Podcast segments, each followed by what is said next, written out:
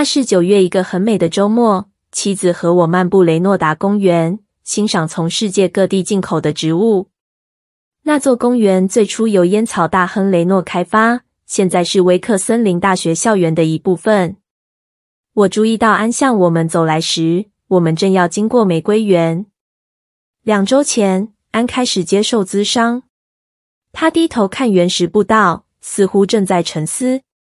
我跟他打招呼时，他吃了一惊，抬起头来，露出微笑。我向卡洛琳介绍他，谈笑了一会儿。他直接问一个我听过最深奥的问题：“巧门博士，去爱一个你恨恶的人，可能吗？”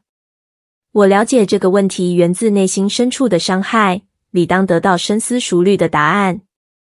我知道下周约定的咨商时间会见到安，所以回答他安。这是我听过最令人深思的问题，要不要我们就在下周讨论？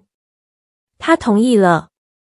卡洛琳和我继续散步，可是安的问题始终萦绕在我脑海里，挥之不去。我们开车回家，卡洛琳和我开始讨论婚姻初期，我们常经历到恨的感觉，彼此责备的话句句伤害对方，紧接着伤害之后的是怒气，怒气压抑久了又变成恨。然而，究竟是什么改变了我们？我俩都知道是爱的决定，也清楚若继续过那种责难的生活，最后会毁了我们的婚姻。所幸经过一年左右，我们学会讨论彼此的差异而不互相责怪，做决定而不破坏合一，提供正面建议而不苛求，最后学会说对方的主要爱之语。尽管当时心中还有负面情绪。仍决定采取行动爱对方。当我们开始说对方的主要爱之欲，憎恨、愤怒的感觉就减少了。但是我们的情况和安不一样。卡洛琳和我都能接受彼此还在学习成长。我知道安的丈夫不是如此。根据安的说法，她丈夫的态度是我没有任何问题，你才有问题。走过十年婚姻。安对丈夫的爱早已被他的批评、责难扼杀了，自尊心低落的她无力继续走下去。安的婚姻还有希望吗？她能爱一个不可爱的丈夫吗？丈夫会改变，用爱来回报她吗？我知道安是固定去教会的虔诚信徒，推测婚姻存续下去只能寄望她的信仰。第二天，我因为惦记着安而开始看路加福音基督生平的记载。我很佩服路加的写作功力，或许因为他是医生，相当注意细节。耶稣有一篇讲道，很多人誉为最伟大的奖章，我称它是爱的最大挑战。只是我告诉你们这听到的人，你们的仇敌要爱他，恨你们的要待他好，咒诅你们的要为他祝福，凌辱你们的要为他祷告。你们愿意人怎样待你们，你们也要怎样待人。你们若单爱那爱你们的人，有什么可酬谢的呢？就是罪人也爱那爱他们的人。对我来说，将近两千年前写下的重大挑战，可能就是安寻找的方向。但是他做得到吗？有人能行得出来吗？去爱已经成为仇敌的配偶，可能吗？去爱一个咒诅你。凌辱你、轻视你并表现出憎恨的人，可能吗？如果她做到了，会有任何回报吗？到底她的丈夫会不会改变，向她表达爱和关心呢？我震惊于耶稣讲章更深入的内容。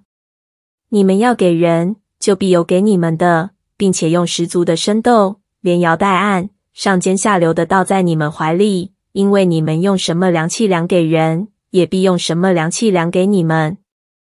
一周后，我跟安会面，再次听他叙述婚姻中的伤害。结束时，他重复问了之前在雷诺达公园的问题，这次是以陈述方式。乔门博士，我真的不知道他如此对待我之后，我到底还能不能再爱他？你跟任何朋友谈过你的情况吗？我问。我跟最亲近的两位朋友谈过。也跟另外一些人提过一点。他说：“他们有什么反应？他们都叫我离开他，说他永远不会改变，我只是延长这种痛苦罢了。可是，乔门博士，我就是没办法这么做。可能我该这么做，但我就是不认为这样做是对的。看起来你的宗教信仰和道德观念告诉你离婚是错误的，而你的痛苦告诉你离开他是唯一的生路。你要在两者之间做痛苦的抉择。我说，我对你的挣扎深感同情，你的情况很困难，但愿我能给你一个简单的答案。可是我实在没有。你提到两种选择，退出或留在婚姻里，都会带给你极大的痛苦。你做决定前，我倒有一个想法，不确定一定行得通。不过我希望你试试看。从你告诉我的情况，我知道信仰对你很重要，你很重视耶稣的教导。他点头表示同意。我继续说，我要读一段耶稣说的话，我想可以应用在你的婚姻里。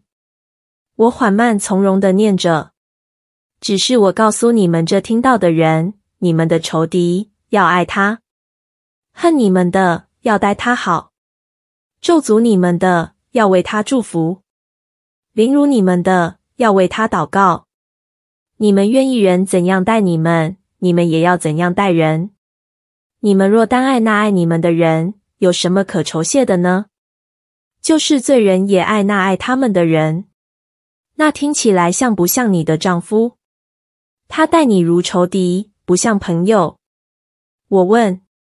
他停顿一下，静静地说：“很像我丈夫。”他咒诅过你吗？